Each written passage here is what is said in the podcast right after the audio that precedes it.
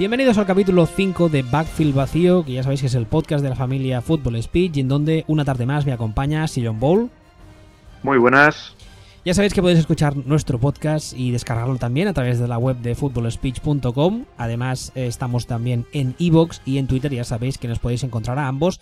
A este caballero es arroba Bowl y a mí mismo es arroba wbistuer. Como imagino que no se os escapará. Mira, antes te contaba, la semana pasada quise decirlo y hoy casi me salto otra vez. Antes de empezar, que no se me pase. La semana pasada, como digo, ya quería comentarlo, pero me olvidé completamente porque mi memoria es una auténtica mierda. Ah, hay un proyecto que acaba de nacer, como aquel que dice que es muy, muy, muy chulo, que si no lo conocéis os lo recomiendo encarecidamente. Tiene un montón de gente detrás. Hablo de Spanish Bowl, que en Twitter son arroba D, con el TH en inglés, eh, D Spanish Bowl, y la web creo que es spanishbowl.es, si no recuerdo mal, o .com. Pero vamos, es una pasada. Mm, han cogido un poco la idea que yo tenía en su día de doble cobertura y básicamente uh, tienen una especie de, de encargado, no de encargado, ¿cómo es eso que dicen las noticias? cuando van De corresponsal, eso. Tienen como un corresponsal por equipo. Uh, evidentemente, eh, cada uno es, es un fan o son varios fans del mismo equipo, con lo cual conocen al equipo mejor que nadie. Y están haciendo un trabajo espectacular que además ellos aseguran que, que irá más con podcast, con, bueno, de todo. Es, es una pasada, la verdad es que es, es, el trabajo. Yo no sé quién tuvo la idea o quién la puso en marcha, quién puso todo el mundo de acuerdo, eh, pero chapó porque, porque espectacular. No sé, ¿tú has visitado la web? Yo la, la vi el otro día y es una pasada. Hay tanto contenido que, que no, no, no doy al abasto. Si tiene algún problema, de hecho, es que tiene demasiado contenido. Ahora mismo. Ya está, pero ya no, está criticando. No, no, ah, coño, críticas, pero existen las críticas troll y las críticas constructivas. O sea, si tiene algún problema, es que tiene demasiado contenido. Lo que cuando uno es un friki de esto, es una gozada. No, es una auténtica gozada. Yo lo que recomiendo a la gente, consejo de amigo, que es lo que he hecho yo, es, además de seguirles a ellos en Twitter, me he encargado de mirar a todas las cuentas, digamos, oficiales de cada uno de los equipos y entonces sigo a los equipos por separado. ¿Por qué? Porque como yo empiezo a tener una edad y soy un poco corto a veces, si veo en el Twitter, en el timeline, veo Spanish Ball, no, no me doy cuenta. Pero si voy viendo por equipos, mi neurona se queda con que los equipos van sacando noticias y me es más fácil. Pero vamos, eso consejo de equipo. Ya os digo, en uh, Twitter son arroba de Spanish Bowl y está muy majo el proyecto. Ahora sí, que insisto, quería haberlo dicho la semana pasada, pero la memoria es lo que es. Soy capaz de acordarme de que la madre de Fabre se llamaba Bonita y no me acuerdo, por ejemplo, del día de mi cumpleaños, lo cual es un hecho verídico. Llevo tres años olvidándome del día de mi cumpleaños. Bueno, uh, decía, Uh, hoy, como supongo que no se os escapa, nos toca hablar de las finales de conferencia que fueron este fin de semana pasado. En primer lugar, la final de la conferencia nacional fue la que enfrentó a los Green Bay Packers contra los Atlanta Falcons, que se llevaron los Falcons por 44 a 21, y yo diré que con cierta, o si no mucha facilidad, es la sensación que me dio al ver el partido. Y después la final de la conferencia americana que enfrentó a los Pittsburgh Steelers y a los New England Patriots, que se llevaron los de uh, New England 36 a 17. Por tanto, eh, esta semana no, que es la Super Mega Ultra Pro Bowl en Orlando, Florida, pero la semana que viene, dentro de, dos semanas más o menos, o semana y media, se va a disputar la Super Bowl en eh, Houston, en el estadio de los Texans, que enfrentará a los Atlanta Falcons como representante de la conferencia nacional y a los New England Patriots como representante de la conferencia americana. A ver, los partidos. Empezamos por la NFC mismo. Ah, como decía, Atlanta Falcons 44, Green Bay Packers 21. Ay. Uh, ay, sí. Uh, yo, yo, solo te pediría una cosa y es que uh, no quiero que te dé un ataque, como tú también tienes cierta edad, no quiero que te dé un ataque en directo y respira, porque sé que tienes mucho como bilis acumulada y sé que cuando hables de Green Bay igual te da una rechucho, así que controla, respira. ¿Has visto dos policías rebeldes 2? Gusa. ¿Sabes a qué me refiero, no? Sí, aunque uh, yo estaba pensando o sea... más en aquello de 1, 2 y 3, 4, 5 y 6, yo me calmaré y todos lo veréis. Bueno. Que hacían en cosas de casa, pero bueno. Vale. Um, eh... yo, la, la, primera pregunta que te hago es muy clara. Tú también tuviste la sensación, igual es cosa mía, yo he visto el partido dos veces.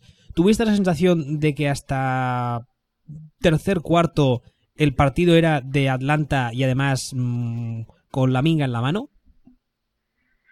Yo es que en todos los playoffs este año, todos los partidos, excepto el Cowboys Packers, han sido de un equipo con la minga en la mano. Todos. Yo la verdad es que no, o sea, yo los he visto todos, obviamente, y yo no recuerdo ningún partido como tuve la sensación de este, especialmente en la primera mitad, los dos primeros cuartos, la sensación de que tengo es que es Atlanta, solo Atlanta. A Green Bay no le sale nada, no consigue hacer nada y es Atlanta, Atlanta, Atlanta. Monólogo. Mm, hombre, a ver, tiene, hay mil matices, es decir, a mí no me sorprendió para nada yo, lo que vimos en el Falcons Packers. Eh, igual que sí que me pudo sorprender que, Tomlin se presentara sin hacer los deberes al, partido, al Steelers New England, no me sorprendió nada que, Packers no llevaran nada preparado, no llevaran nada hecho o no, o no le saliera nada. De hecho, me pareció un partido muy, muy semejante a lo que fue el Packers Cowboys de la semana anterior, pero con las tornas cambiadas. Es decir, si hace una semana Cowboys empezaron disparándose en el pie, con un par de errores tontos y, tuvieron dos roturas de servicio y se encontraron que estaban 21-3 abajo para cuando quisieron jugar, aquí fue un poco a la inversa y Packers se encontraron, pues después del field goal fallado por Mason Crosby y el, y el fumble de Ripkowski, se encontraron 17 a 0 abajo. Diferencia, que Cowboys son mejor equipo que Packers y entonces pudieron ir remontando. ¿no? Mientras que Falcons también son mejor equipo que Packers, con lo cual, una vez que Packers estuvieron atrás, pues dispersense que aquí no hay nada que ver, aquí no hay partido ya. Yo así lo viví más o menos. Yo creo que el, el, fumble del, del, fullback de apellido impronunciable eh, es les mata completamente a, Green Bay y yo creo que es lo que dicta el partido. Ya sé que es una es muy salvaje adjudicarlo todo a una sola jugada, pero yo creo que Green Bay en ese momento consigue anotar y el partido hubiese sido hubiese tenido otro tono bastante diferente. Y la verdad es que a partir de ahí yo la sensación que tuve es que Green Bay incluso un par de un par o tres de drives posteriores es que fue en plan, mm, estaban como psicológicamente hechos una auténtica mierda. Incluso varios, varios drops clamorosos, ah, inexplicables de receptores de Green Bay, que obviamente ya sabemos que en Estados Unidos el tema de la realización de televisión ah, son muy putas y tienen muchas horas de vuelo. Y cada vez que había un drop la cámara buscaba con un zoom inmenso a la expresión facial de Rogers porque yo creo que estaban buscando que Roger soltase un what the fuck o algo por el estilo. Y la cara que ponía era de todo menos de felicidad. Porque claro, eh, también lo llevamos diciendo varias semanas. Rogers ha jugado unos playoffs eh, en modo, modo Dios activado. Yo la semana pasada no sé dónde lo comentaba, como ahora me, invitan a todos los podcasts del mundo. No sé en cuál lo decía, pero ah, yo no recuerdo haber visto a un quarterback jugar al nivel de Rogers durante varias semanas seguidas, como lo he visto a él jugar estas semanas de playoff.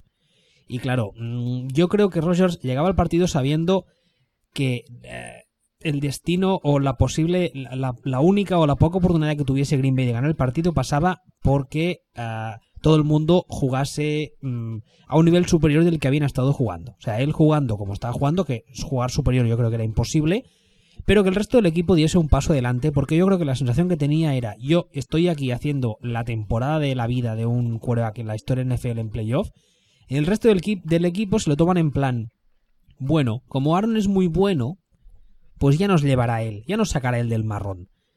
Y la verdad es que hubo momentos, yo no, yo no entro en la parcela defensiva, eh, en el enfrentamiento defensivo de Green Bay contra la ofensiva de Atlanta, que como tú dices, yo creo que ahí, ahí hay un claro culpable, pero bueno. Pero en la ofensiva es la sensación que me dio, que muchas veces era como que los jugadores de los Packers ya habían bajado los brazos del primer cuarto y el otro estaba como desesperado intentando hacer cosas y los otros no, digamos que no le dejaban hacer más. Hombre, realmente tampoco creo, hablabas del fumble, hablábamos del fumble, tampoco creo que hubiera cambiado demasiado. Es decir, habíamos pasado de terminar el partido como se terminó eh, 40-20 a, terminarlo 50-35. Yo ahí discrepo, porque yo creo que no es tanto el, tema de la anotación, no es tanto los 7 puntos, sino es en el momento en el que se da la anotación. Porque creo que en ese momento está Atlanta arriba solo de 7, si no recuerdo mal. No, no lo recuerdo. Creo que está arriba de 7, si no lo recuerdo mal. Hablo de memoria, estoy haciendo el cuñado, pero eh, creo recordar que están arriba ya, pero eh, con una distancia aceptable. Y yo creo que si llega a notar Green Bay, mm, el partido, la clave del partido hubiese cambiado. No estoy diciendo que, Atlanta no hubiese ganado, ¿eh? pero creo que hubiésemos visto un partido mucho, mucho más igualado. Pero vamos, Hombre, esto, es- estoy, estoy jugando a hacer aquí pajas mentales, ¿eh?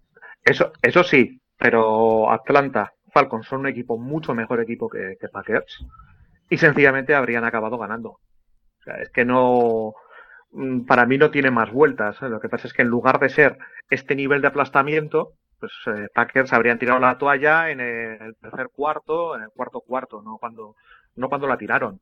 A ver, que también te digo que, eh, que casi mejor. Este tipo de derrotas son como la depilación a la cera, ¿sabes? Es mejor casi sufrir un dolor intenso nada más empezar que andar ahí tirando de la, del acero durante tres horas diciendo "Ay, que me duele. Pues así, No voy a preguntarte, Rápido. no voy a preguntarte cómo lo sabes eso, pero. Porque lo he visto en Virgen a los 40. Ah, vale.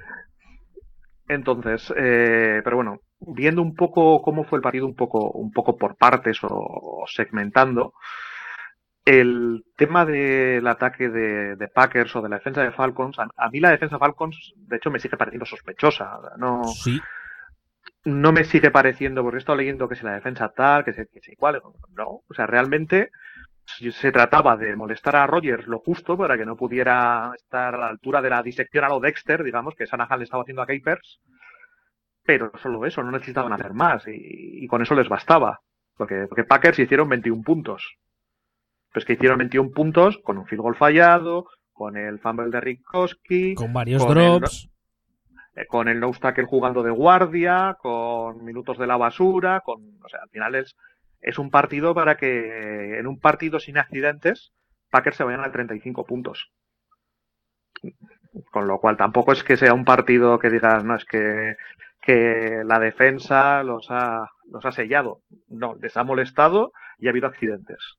No ha sido una dominación defensiva total. Lo que sí que hicieron Falcons, dentro de sus limitaciones, fue al menos planear el partido con sentido. Cosa que mi amigo Capers, como siempre, no hizo. Falcons sí que buscaron presionar a Rogers con blitzes, sí que buscaron hacer pensar a la línea ofensiva, que esto, que esto me pareció bastante interesante, bastante importante, porque al final dices, no, es que le he mandado 200 blitzes y no me ha servido para nada. Bueno, pues con que te lleguen un par de ellos a molestar a Rogers y les, le puedas hacer que, que no haga touchdown, ya con eso les con eso les bastaba. O sea, es que solo necesitaban dejar a Packers por debajo de 35. Mira, si me permites un, un inciso, intentaré que sea rápido. La semana pasada o la anterior, no recuerdo, cuando me invitaron en el podcast de, de Eagles, que estuvimos hablando del tema de quarterbacks y técnica y tal, una de las cosas que contaba es que habitualmente cuando un quarterback ah, se entera de lo que va la película, ves como muchas veces canta quién es el Mike. Lo hemos visto muchas veces, ¿no? Antes de empezar la jugada, Sí. el quarterback llega y dice 50 de Mike, no sé qué. Bueno. Eso habitualmente sirve para ayudar a la defensa a asignar los bloqueos. Y hay muchas, hay- muchas defensas no todas saben hacerlo, pero hay muchas defensas que intentan jugar con el hecho de ah, enseñar una cara, una alineación. Entonces, la línea ofensiva asigna los bloqueos, canta los bloqueos, y justo antes del snap, cambiar la alineación. Eso es muy complicado de hacer, pero por ejemplo, Atlanta, yo creo que es lo que tú ahora hablabas cuando decías que hicieron pensar a la línea de Green Bay.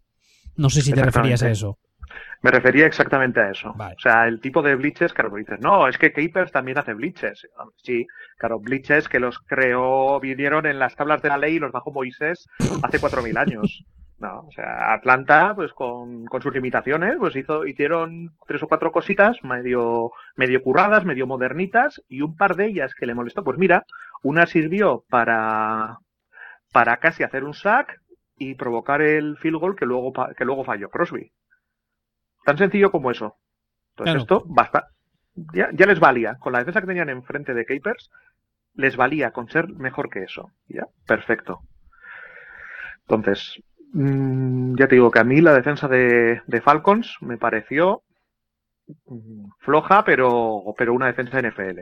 A mí la sensación que me da el equipo eh, de los Falcons, o sea, la forma en la que está planteada la plantilla esta temporada, es que es un esquema bastante parecido al de los Cowboys. O sea, son una, una ofensiva que consigue alargar mucho los drives, que además tienen no uno, sino dos corredores que son capaces de mantener los tiempos de posesión muy altos, y una defensa que yo creo que es un poco mejor que la de Dallas, que tampoco sería muy difícil, francamente, que nadie se ofenda. Y entonces lo que hace es, como tú dices ahora, no hace nada tampoco del otro mundo, no, no hace nada espectacular, pero entre que tiene un ataque que cumple y que además con- eh, consume mucho tiempo en el reloj, que sale al campo la defensa fresca y con posiciones de campo y de marcador favorables, yo creo que la gente se está haciendo muchas cábalas y está creyendo que la defensa de Atlanta es mejor de lo que es. Porque yo creo que la defensa de Atlanta ah, te, te hace falta ver dos drives para ver que está basada en la velocidad. O sea, es una defensa que es, es, relativamente undersized, relativamente más pequeña de lo habitual, es muy rápida, juega mucho con eso que decíamos ahora de cambiar los frentes defensivos, de mover, de rotar mucho al personal, uh, de jugar con los ends uh, pasados a linebacker y viceversa, etcétera, etcétera. Pero en cambio, mmm, no me parece, yo por mucho que la veo, no me parece que sea una defensa como otros años han llegado a la Super Bowl defensas que dices, me quito el sombrero, espectacular no, la defensa. No, no. Nada, nada que ver. Y, y, aparte es que tampoco tienen a un jugador que digas, vale, es que al menos tienen a uno que cambia, mm, o sea, que, que, es un playmaker, ¿sabes? Que, que, cambia el ritmo del partido. No, tienen, tienen a unos cuantos que son jugadores bastante decentes. Tienen a Beasley, tienen, tienen algunos que están muy bien, pero no tienen ninguno que marque mucho las diferencias. Lo que sí que es verdad es que como conjunto no tienen estridencias. O sea, siempre juegan más o menos igual, siempre juegan más o menos a lo mismo, no hacen grandes cagadas. Pero claro, eso también va ligado a, lo, a, a, esto que decía ahora y que también lo habíamos dicho aquí hace unas cuantas semanas, que es que cuando tu ataque tiene, no sé la media, la verdad es que no, no caí en, consultarlo, la media de tiempo de posesión de Atlanta este año, pero cuando tu ataque es capaz de hacer esos drives y encima, es lo que digo, no tiene un running back, tiene dos que son buenos, tú sales al campo súper descansado, sin mucha preocupación, porque siempre vas, vas empatado o vas arriba en el marcador, y claro, así se nota muchísimo, se notan muchísimo menos las deficiencias defensivas de un equipo. Y no solo, no solo eso, es decir, eh, tú cuando eres la defensa de Atlanta, tú saltas sabiendo que si te comes un touchdown en el siguiente, el siguiente drive, tu ataque va a contestar, va, a hacerlo también. Y más en el partido de, de este fin de semana. Hubo un momento al final del tercer cuarto que Atlanta llevaba una media de 5,77 puntos por drive. O sea, eso no es que sea una barbaridad, es, eso es eso es otro nivel. O sea, eso, te, eso yo habría dicho que era imposible. Entonces, claro, si tú sales al campo pensando que, que me anotan, pues mira que, pues a la vuelta te voy a responder yo. Tienes una, tienes una seguridad. ¿Qué cifra has dicho? ¿Cinco como qué? 5,77. O sea, estamos hablando de que la media de puntos por drive de Atlanta equivale casi a un touchdown por drive. No, la media de puntos por drive de Atlanta contra una defensa de Capers. vale, pero. Equivale a. Vale, pero. Ah, pero eso solo fue en el partido de Green Bay, entonces. Sí, no, no, esto fue, esto estoy hablando de, de hecho, de los tres primeros cuartos, porque pasé de consultarlo y de vale. tirar de calculadora en el cuarto cuarto. De todos modos, es una auténtica barbaridad, ¿eh? Es una barbaridad. O sea, por, por, drive. O sea, cada vez que tu ataque sale al campo, de media te anota casi un touchdown. es que es una burrada. Es una burrada sí, como eso, estadística. Eso fue lo que eso fue lo que vimos el otro día. Que no es el global de puntos, no es tales. Cada vez que cada vez que sales, o sea, es que si tú eres la defensa, tú sabes que si te anotan 7, tú sabes que de media lo normal es que te devuelvan esas 7, te devuelvan 5,77, con lo cual tienes una tranquilidad que no es normal. Entonces, mientras que tú eres eh, dándole la vuelta, tú eres Rogers, tú sales al campo y tú sabes que tienes que anotar 7. Porque si no anotas 7, te van a, te vas a comer los 5,77 de media. Claro, es que eso a nivel, a nivel defensivo, yo por ejemplo, cuando los años que entrábamos con Ignasi, nosotros eh, eh, teníamos muy buenas defensas porque las montaba él y porque, lo he dicho muchas veces, como formador es espectacular y yo estaba muy tranquilo, claro, a mí me permitía hacer muchas burradas en ataque, que yo creo que más de un amago de infarto le provoqué al pobre hombre, porque, porque yo sabía que luego, aunque no anotase, mi defensa los aguantaría o incluso anotaría la defensa. Y en el caso de Atlanta es un poco al revés. Sabe que tiene carencias, pero no le importa uh, ser agresiva y que esas carencias queden, queden más en evidencia porque tiene la toda la tranquilidad del mundo sabiendo que su ataque va a anotar mmm, prácticamente sí o sí casi siempre. Entonces, jugar claro. en defensa así es mucho más fácil. Es mucho más fácil, aunque seas, aunque tengas jugadores del montón. Y a la, y a la inversa, y a la inversa, lo que estoy comentando, es justo lo contrario. Es una putada. O sea, Packers, ne, Rogers necesita estar en modo Dios para, para arrastrar a Packers, como ha estado. O sea, y también te digo, y si un ataque depende de que un jugador esté en modo Dios, es que alguien no está haciendo bien su trabajo. Porque si Matt Ryan tiene un mal día, se pone a, lanza, a lanzar intercepciones, a no ver poder, pues el ataque de Falcons pues, tiene mecanismos para ayudarle. Puede generar carrera, puede crear receptores libres por, por medio de, de esquema. Packers depende al 100% de que Rogers esté en modo neo, que codifique Matrix y vea los números de color verde allí y se ponga en ese nivel. Porque vamos, es, es como si los uh, como si los Warriors dijeran, no, estamos de puta madre. Solo necesitamos que Stephen Curry meta 55 puntos de media por partido y ganamos el anillo. Cojonudo, muy fácil. O sea, o sea tío, mal, o sea, lo estás haciendo mal. Problema, que luego sale Ted Thompson, el general manager, y dice, no, una temporada con mucho mérito y tal y cual. ¿Pero qué mérito de temporada estás hablando, hijo mío? Entonces, como si te, se, se, imagina alguien a un directivo del Barça saliendo a decir, estamos muy contentos de que hemos quedado cuartos, somos equipo de Champions, aquí con Messi. A ver, a ver, bueno, igual no es buen ejemplo porque el Barça tiene unos cuantos directivos un poco descerebrados, ¿no? Pero, pero bueno, o sea, es que esto al final es, es, escenario pesadilla de los Packers, realmente. O sea, avanzar gracias a que Rogers se pone el modo neo hasta este nivel, hasta, hasta final de esta conferencia, lo suficiente para que parezca que no hay que cambiar demasiadas cosas. Con lo cual, el año que viene, pues volvemos con el mito de Sísifo, volvemos a lo mismo. Pero bueno, ya, ya habrá tiempo para, para despotricar de esto. ¿Algo más que añadir de, de la final de la NFC? Mm, No creo tampoco que tenga mucho más el partido. O sea, francamente, yo ya te no, digo- bueno, es. eh, eh, no hemos hablado mucho de, de, de Shanahan, no hemos hablado de más que los 577 puntos estos que decíamos. yo, yo- No hemos yo- hablado de la. yo personalmente creo que ah, lo bueno es hablar de Shanahan la semana que viene cuando hagamos la previa También del Super Bowl. Porque, ah, como tú decías ahora, enfrentarse a Capers, eh, dicho con todo el respeto, siempre es más fácil y entre, entre comillas no cuenta que enfrentarte a cualquier otro coordinador ah, que sea un poco más decente, en especial cuando en una Super Bowl te tienes que enfrentar no a un coordinador que sea decente, sino a un coordinador que es, mm, está por encima de la media y a un head coach que es eh, un Lord Seat directamente. Sí, es el, es el monstruo de final de fase, sí. Sí, exactamente. Entonces yo lo dejaría para la semana que viene. Perfecto. Bueno, lo que, lo que tampoco hemos hablado, eh, no hemos hablado suficiente de Capers, de mi amigo Capers. No hemos hablado de la defensa de los Packers, pero hemos, hemos tocado los temas un poco generalmente. Pues no, no hemos hablado de que la defensa de los Packers no hay que recogerla. Hemos hablado de que los cornerbacks son incompetentes, de que, de que hay jugadores viejos como Peppers, secretamente viejos como Matthews, Usa. más USA, sí. Que 30 añitos tiene y, llega, y lleva sin responder a lo que cobra desde hace dos años. No sabemos si por lesiones o por edad, pero pinta mal. Matthews, por lo lentos. que dijeron en la retransmisión, se ha pasado todos los playoffs con el hombro mm, a la virulé, mirando a Cuenca. Y que nada más termina la, la, la off-season se opera sí o sí. Claro, lo que pasa es que cuando tú te tiras dos años con problemas de lesiones, a lo mejor es que tú ya como jugador eres un jugador con problemas de lesiones, ya crónicos. Brian. Cushing. Perdón, tenía dos. Exactamente, sí.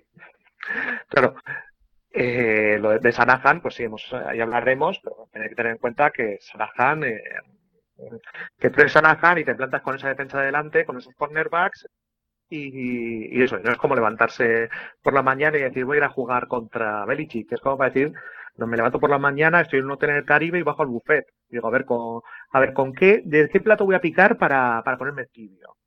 Eh, Claro, que se está comparando a, a estos Falcons con los Rams, aquellos de Kurt Warner, los que dan el mayor espectáculo de sobre la tierra. Yo he leído ¿Cómo se algunos, algunos comentarios sobre estos Rams que dices ah, hay que hay que vigilar el consumo de, de según qué drogas porque a ver yo por ejemplo ya he leído varias veces la gente que los compara con los ah, Panthers de la temporada pasada. Y dices hombre a ver no sé no sé. Claro que los Panthers de la temporada pasada yo creo que en defensa eran bastante mejores pero Sí, también estaban, mucho. estaban también con la conversación esa de que eh, quarterback super MVP, que llega a la Super Bowl en forma, que vamos, que se revienta todos los récords ofensivos, bla, bla, bla, bla. Y luego to- todos recordamos que pasó en la Super Bowl. Claro está que delante tenía a una de las mejores defensas que yo he visto los últimos, no sé, 10 o 15 años. Así Sí, que, o de la historia, Sí. básicamente. así que bueno, tampoco. Pero no sé, a mí la verdad es que la gente se está flipando mucho con estos Falcons. Y Sí, yo, el- francamente, no creo que hayan ninguna, no hayan, que hayan tenido ninguna prueba de, de, de nivel esta, esta off-season, esta post-temporada. No sé. No, re- realmente no. Realmente no. Que por cierto, tirando de meroteca también. ¿Tú te acuerdas a quién le ganó eh, Belichick su primera Super Bowl? Ah, ¿Era Marx o era Dick Vermeil? El head coach. ¿A qué equipo? A los Rams. A aquellos Rams. A los Rams del, Aquellos- del Greatest Show on Turf, ¿no? ¿Eran? Exactamente, a aquellos Rams en concreto con los que se está comparando los Falcons. Que, que bueno, que, y también un poco lo que iba a decir, que el otro día estaba Julio Jones, estaba cojo, y no se enteraban dónde estaba. Se le querían colgar de encima y no sabían hacerle ni pass interference. Que al final esta- estaba Julio Jones que parecía Nelson Munch cuando jugaba en el equipo de Homer. O sea que es, que vamos a ver, que, que, bueno, a ver, el equipo de Homer de verdad re- realmente parecían los Packers. Si, porque si Ted Thompson tuviera lo que tiene que tener, pues cogería la defensa y haría nada de, a ver, tú, tú, tú, excluido. Clay Matthews, excluido. Quinton Rollins, excluido. Capers, no corras, bonito. Tú excluido también. Exactamente. O sea, pero bueno, ya Sí, la- la- quería poner, sin, sin centrarnos mucho, ya hablaremos de esto, quería mm, y poner un poquitín en perspectiva las cosas que estoy leyendo sobre, sobre el ataque de, de Falcons, que es un ataque acojonante y, y que como decía el otro día Rubén en Rubén Ibeas, eh, te asfalta, efectivamente, es una expresión, te asfalta, es exactamente eso, pero cuidado porque este partido no vale como piedra de toque. A mí lo que también lo dije el otro día en Twitter, hice varios tweets, lo que me escama un poco es que hay mucha gente, ya sabemos que Brady es el, es el rey de los haters, tiene a patadas, y yo creo que hay mucha gente que le está dando más mérito del que tiene a Matt Ryan con tal de no reconocer los méritos de Brady, porque ya sabemos que la estupidez esa de quarterback contra quarterback cuando nos enfrentan, pero bueno, ya sabemos cómo funciona esto. Y yo creo que hay mucha gente que para no alabar y no, eh, no reconocer el auténtico ni- nivel de Brady, está poniendo a Matt Ryan como el quarterback a tener en cuenta en esta Super Bowl y es algo que me parece me parece, mm, no sé, de, de, de haberse tomado seis chupitos de tequila seguidos porque no lo entiendo. O sea, No, ha, no jugado, ha jugado una muy buena temporada, yo lo dije, ha jugado una temporada espectacular, incluso si tú quieres a nivel de MVP, pero hay que tener en cuenta primero el supporting cast y hay que tener en cuenta que se, en cuenta que se ha encontrado con un coordinador que le ha montado un ataque a la medida, con una agencia libre que le han traído posiblemente el que ahora mismo sea el mejor center de la NFL,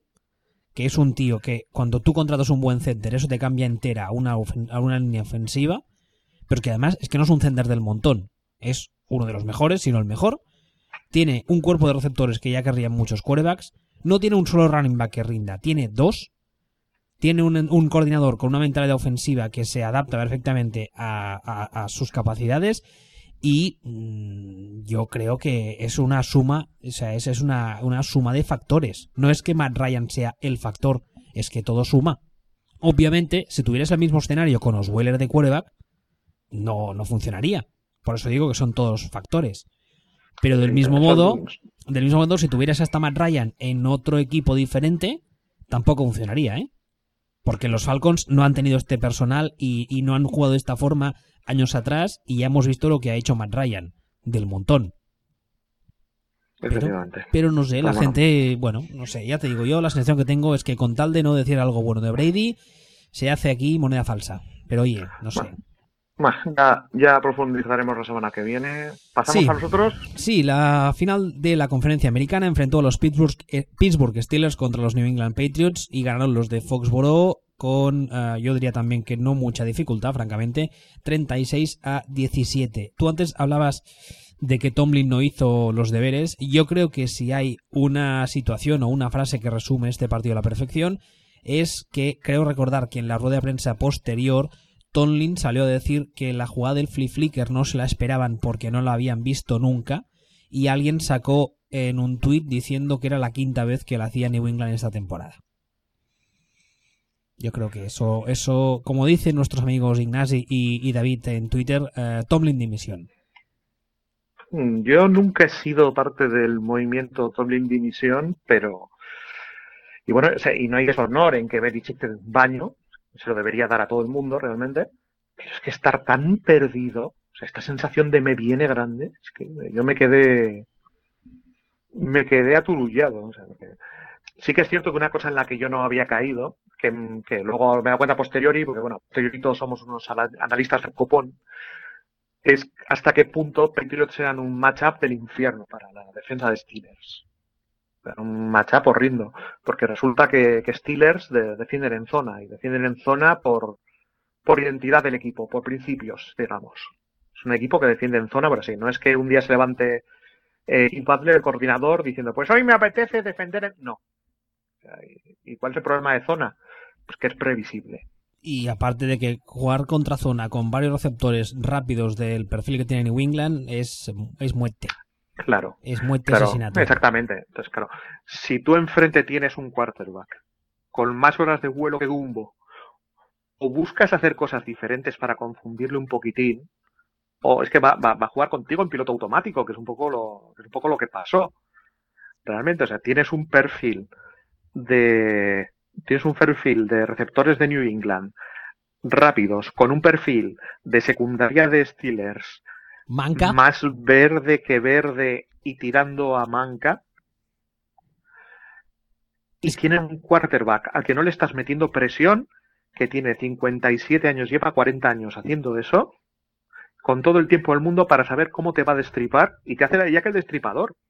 Te abre el canal silbando. Es que no solo eso sino que Brady eh, en Super Bowls, por ejemplo, lo hemos visto, que lo que les... Eh, la, fórmula para parar a Brady, los Giants la demostraron dos años en dos Super Bowls diferentes, que es... Atizarle. Exactamente, expresión constante, no dejarle ni pensar, y ahora golpeo por aquí, y ahora golpeo por allí, no sé qué. Esa es la fórmula que además durante muchos años, por ejemplo, a la 3-4 de, de Baltimore, cuando jugaba 3-4, también se le atragantaba.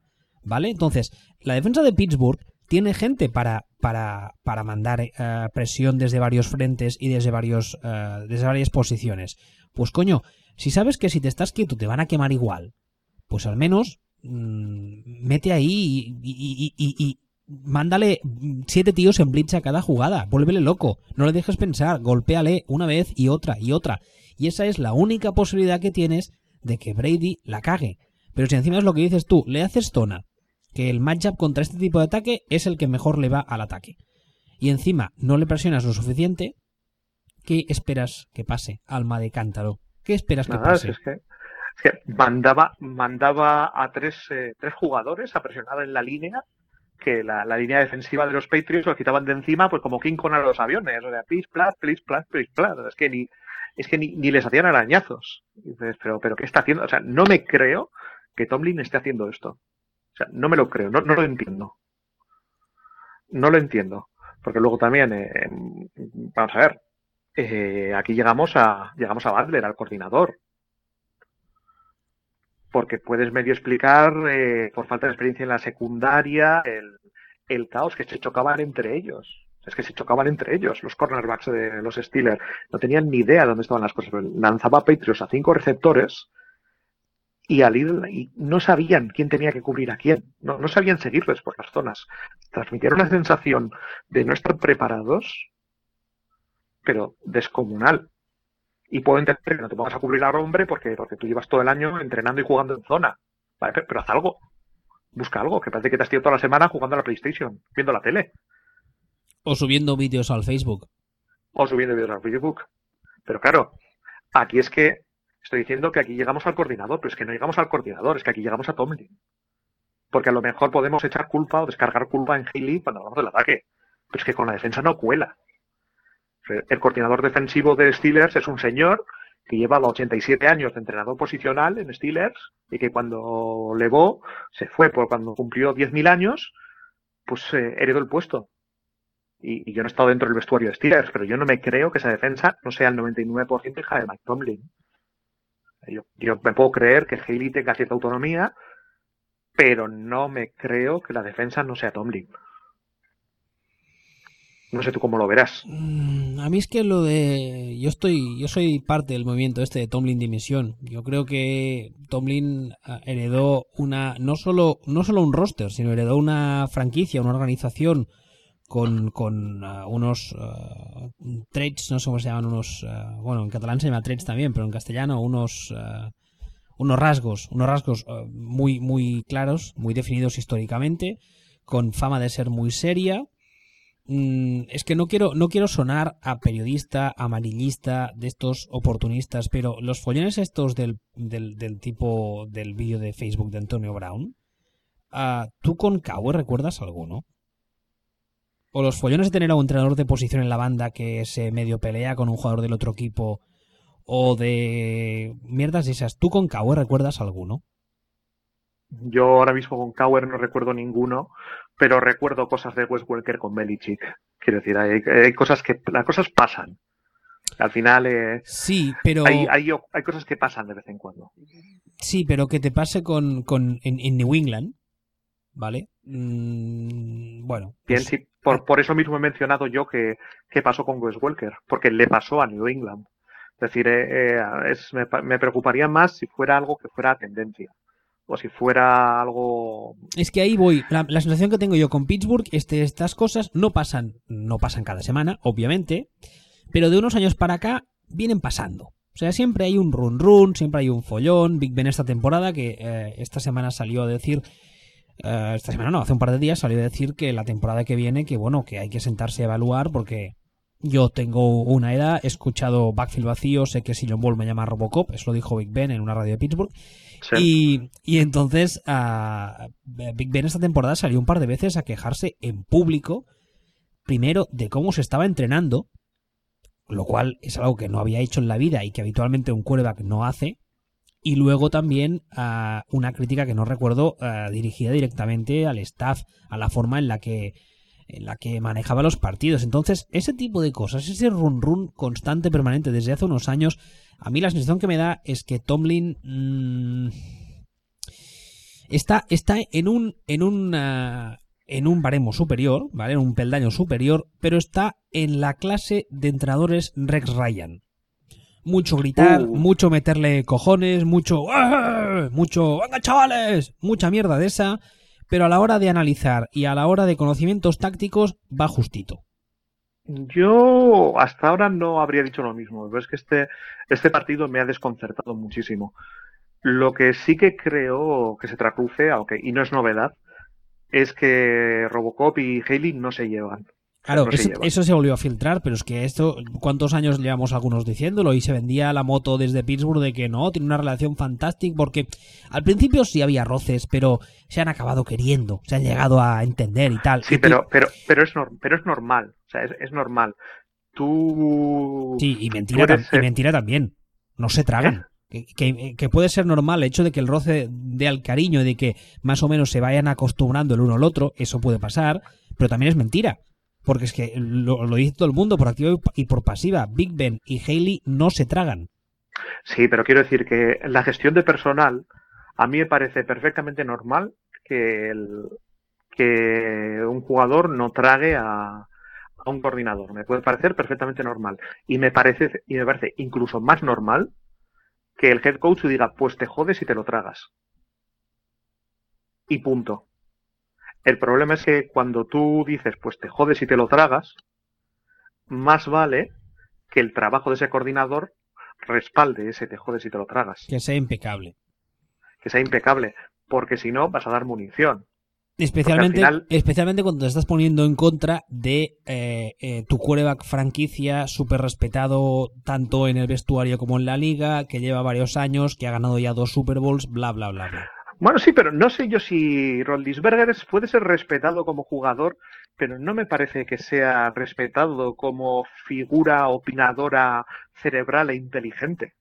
Yo, yo, creo, yo creo que sí, ¿eh? yo creo que le, tenéis, eh, algunos le, metéis demasiado caña y, por ejemplo, Ignasi ayer en Twitter le volvía a atizar. Yo creo que ha jugado siempre la carta que, curiosamente, en su día, hace 40 años o 30 años, jugó también Terry Bradshaw de hacerse el Es que, Terry, es, que, es que Terry Bradshaw realmente, yo evidentemente yo no le conozco, pero todas las personas que le conocen dicen que tiene serios problemas con la tabla del 2. Bueno, O sea, sí, pe- eh, pero, pero todo el mundo, o sea, durante muchos años, eh, incluso él cuando estaba en activo, eh, se llamaba de, ¿cómo era? De, de Dan, de Dan Blonde, de Dan Blonde Bomber o algo así. Sí, la, el- sí, la rubia tonta. sí. Exactamente. Y, el- y yo, la verdad es que ahora que están las televisiones y tal, y yo creo que mm, igual no es un genio de las matemáticas, pero de tonto no tiene un pelo, ¿eh? Y yo lo he dicho muchas veces, Mm. que el, el papel este de hacerse el tonto le iba bien y como le iba bien lo mantenía. Y yo creo que Big Ben tiene un poco esa fama de fiestero. No, yo aún me acuerdo de la vez esa que le pillaron borracho meando en un agujero de un campo de golf, que yo creo que eso fue, mar- ah. mar- marcó el punto de, de, de inflexión en cuanto ya dijo, vale, me tengo que calmar, porque luego ya A- vinieron... A, Rodlisberger le han pillado haciendo otro tipo de cosas mucho peores. Por eso, sí. Luego vino lo de la acusación de violación y luego ya de repente se, se casó, que además en, en cuestión de tres meses le salió de no sabemos dónde una mujer que nadie conocía. Se casó Todo aquello, sí. y se terminaron los rumores y se terminaron los follones. Pero yo creo que ha jugado eh, el, el papel ese de ser el, no sé cómo decirlo, de ser el mm, bajamos del avión y nos vamos de putas todos juntos y yo el primero porque soy el líder. Y yo creo que es una imagen que, que ha alimentado él porque le interesaba. Y que ahora quizá le está pasando factura por un poco lo que tú dices, porque la gente no le toma tan en serio como debería. Pero del mismo modo, creo que en ese vestuario mm, tiene unos galones que son innegables y que ahí no se los discute ni Cristo. Entonces, el hecho de que, de que salga y diga lo que ha dicho, ¿sabes? Hombre, sí, yo creo que se está cobrando deudas. O sea, yo creo que los resultados y el rendimiento de Haley eh, ha propiciado que Rodlisberger pueda hacer este tipo de comentarios. O sea, pues se la tenía guardada, nos llevaba bien, ahora puede permitirse comentarlo. Porque es que, a ver, es que es verdad, es que no es ni medio normal que un equipo como con, con, este, con, con Robocop, con Antonio Brown y con Le'Veon Bell, ni Hayward Bay, ni Eli Rogers, ni Jesse James, ni nadie se ande saliendo. Y el play calling sea entre raro y what the fuck. O sea, está. Quiero decir, estamos hablando de un ataque en el que toda esta gente que he mencionado, toda esta gente es que viven en uno contra uno. La defensa al final está siempre o con, con preocupada por Bell o con dobles coberturas con Antonio Brown y cosas así. Y no le sabe sacar partido.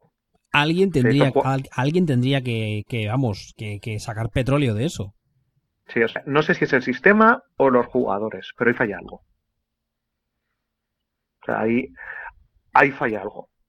Y el otro día, eh, el otro día mismamente, pues también lo vimos, ¿no? Porque bueno, pues la defensa de los Patriots bien, no, no maravillosamente bien, pero, pero bien. O sea, de hecho, de hecho ha habido, este año ha habido dos defensas diferentes de Patriots. Una, una tirando horrible antes de- del traspaso de Jimmy Collins y otra bastante decente después, ¿no?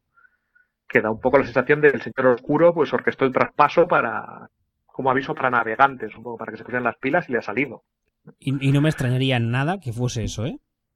No, ni a mí tampoco. O sea, Entonces, eh, eh, bueno. ¿que- ¿creéis que este es de los buenos de mi defensa y que es intocable? Sí, pues me lo cargo.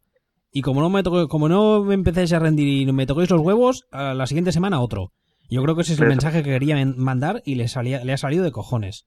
Sí, yo estoy bastante. Entonces, pero bueno, el otro día que tuvo muy más que ver con, con despropósito de Steelers que con nada que tiran Belichick o más Patricia, realmente. O sea, es, por eso pues, estuvieron sólidos, estuvieron bien, la defensa de, la defensa de Patriots, pero, pero es que era básicamente aquello que aquello de ver autodestruirse a, a Steelers, porque bueno, dicen, no, es que es que faltaba Le'Veon Bell. Vale, bueno, yo estoy seguro, o sea, de hecho el otro día Belichick lo comentaba, que habían creado una, habían planteado una forma de, de defender a Le'Veon Bell que consistía en no pasarse agresivos en línea y cerrar los gaps. O sea, eh, no buscar tanto penetrar contra Big Ben, porque aparte, a veces, una cosa es que llegues y otra cosa es que lo tumbes. Claro, es la ventaja cuando tienes un quarterback que pesa 130 kilos. Exactamente. Sino, sino cerrar los gaps. Entonces, bueno, vale. ¿Qué nos ha, qué nos ha jodido la lesión de Bell? La posibilidad de ver si Belichick ha inventado la forma de cerrar esta forma de correr de, de Le'Veon Bell, que sospecho que será la que veamos el año que viene, cuando haya tiempo de ver vídeos y este, esta forma de correr de Bell, pues mm, no funcione tan bien, ¿no? Entonces, pero bueno, lo que no me parece normal que Steelers pasaran tanto y tan rápido la carrera, aunque no estuviera Le'Veon Bell. Porque de Angelo Williams puede que no sea Le'Veon Bell, pero es un tío que es sólido. Pues que no es el corredor bailarín estilo Laudrup a lo Le'Veon Bell, que es más tradicional, en plan, dame el balón y corro para adelante. Vale, pero, es que no es Pablo Chenique, es, es, es, un tío que sabe correr. Pues claro, y otra cosa no, pero la línea de ataque de Steelers está bien entrenada, sabe lo que hace, sabe cómo se mueve. Entonces, no entiendo que prescindieran tanto de, de la carrera tan pronto el otro día. Pues tampoco estaban tan atrás cuando empezaron a olvidarse de correr. Realmente. Yo, yo creo que el, principal perdedor del, del, partido de Pittsburgh contra New England es el staff de Pittsburgh, que mostró unas mm, carencias espectaculares. Yo creo que había mucha gente que lo venía, digamos, como avisando durante toda la temporada había mucha gente aún que no se lo creía, pero yo creo que el, domingo cayó una venda de los ojos a mucha gente y se dio cuenta de que el staff de Pittsburgh, como tú dices ahora, no hay por dónde cogerlo, ¿eh? O sea, yo creo que hicieron... hicieron es, es la, la sensación que te da es que no hicieron los deberes. A ver, yo el, staff de Pittsburgh, mm, a mí la sensación que me ha transmitido todo el año es que se ha, ha tenido muy bien entrenadas las posiciones. Lo que estoy comentando, la línea funciona muy bien, está muy bien entrenada Está además entrenada de forma voluntariamente muy concreta para aprovechar la forma de correr de, Bell. Todo este tipo de cuestiones están muy bien trabajadas y el play call es desastroso. Desastroso. Entonces, claro, vale, al final es, pues son cosas que pasan, igual que Andy Reid eh, es buenísimo, pero no sabe gestionar eh, el partido durante el partido pues bueno, pues el play call de Steelers era un horror. Pues que dice que, vale, pues que resulta que Haley, jugadas, pues como que juega al Madden. Eh, tercera y uno, pues, pues, mandarina de 30 metros, que les cojo por sorpresa. No, a ver, tú lo crees eres tonto. A ver, Haley. Mira, Cruz tenía ataques de entrenador de hacer cosas raras cuando jugaba contra el Madrid, dos veces al año. No en cada tercer down, tío. Pero bueno, esto más o menos estaba asumido. Estaba asumido que cuando se enviaba en zona roja, pues se volvía arriesgado y creativo. Pues, vale, pero esta, esta sensación de no preparado a mí me ha cogido por sorpresa. Y aparte de todo esto. O sea, apliquemos el, el axioma Creepers, que es que si Haley está ahí es porque Tomlin quiere. Evidentemente. Y si el ataque de Steelers con Haley ha hecho lo que ha hecho, y la defensa, que yo ya digo, se la achaco más a Tomlin, ha sido como ha sido, el retrato de Tomlin de este fin de semana es telita, es mucha, mucha tela, de lo peorcito. Como la pseudo amenaza de Big Ben vaya en serio y ahora dentro de un mes diga se me han hinchado los huevos, me retiro. Ah, la temporada que viene, mucho miedo, ¿eh? Para los fans de Pittsburgh. eso, eso, eso no va a pasar. yo, tampoco, yo tampoco lo creo, pero mm, no sé. Imagínate ah. que, que, al final no es, no es ir de farol, porque yo creo que está yendo de farol, ¿eh? Big Ben. Pero imagínate que no es. Nah, pero no, no tiene sentido. O sea, ha, cobrado un signing bonus el año pasado de 24 millones, creo que dan, y tendría que devolver 20 si se retirara ahora. Yo, si hace falta, por no devolver 20 millones, iría, yo voy a, yo voy a entrenar en, con camisa hawaiana y gafas de sol, pero hago acto de presencia con tal no devolver los, los 20 millones. Eso, eso también. Y si quieren que me corten, pero yo no devuelvo los 20 millones. No, aparte de que si, si por lo que sea cortas a Big Ben a día de hoy, tienes que mudar la franquicia de ciudad porque los fans de Pittsburgh te queman las instalaciones, como mínimo. Como la señora esa que le atropelló hace años, que tuvo que cambiarse de ciudad porque los fans casi la matan. En fin, ah, ¿algo que añadir del Steelers Patriots? ¿Algo más que nos hayamos dejado? Nada, nada más. Ya hemos rajado de Mike McCarthy y sus amigos y ya hemos rajado de, de y sus amigos. Ya, ya está el trabajo, ya está el vendido. Sí. A ver, la semana que viene haremos. Eh, el programa de hoy es un poquito más corto. Al final, con la tontería, casi nos vamos a la hora. ¿eh? Qué peligro tenemos.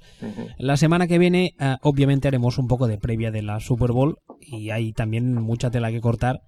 Más que nada porque yo personalmente, ya lo haremos la semana que viene, pero creo que nos ofrece, nos puede ofrecer al menos una batalla táctica muy interesante. Muy interesante. Mm. No sé, es la sensación que tengo yo. O sea, o, bien es una batalla táctica muy interesante, o será un megatruño que ganará New England con la minga en la mano. No creo que haya término medio. Eso no creo que pueda ocurrir. ¿No? De, de hecho, cada número, cada estadística, cada, cada indicio, todo me dice Falcons. ¿En Lo que me está sorprendiendo bastante. Te estoy diciendo, si te pones a mirarlo como si estuvieras en una mente maravillosa, Como si fueras Viendo- autista. como- eh, exactamente, si Bueno, te pones no, a no- mirarlo como si fuera... No era autista, era esquizofrénico, ¿era? Este, sí, este es esquizofrénico. Vale.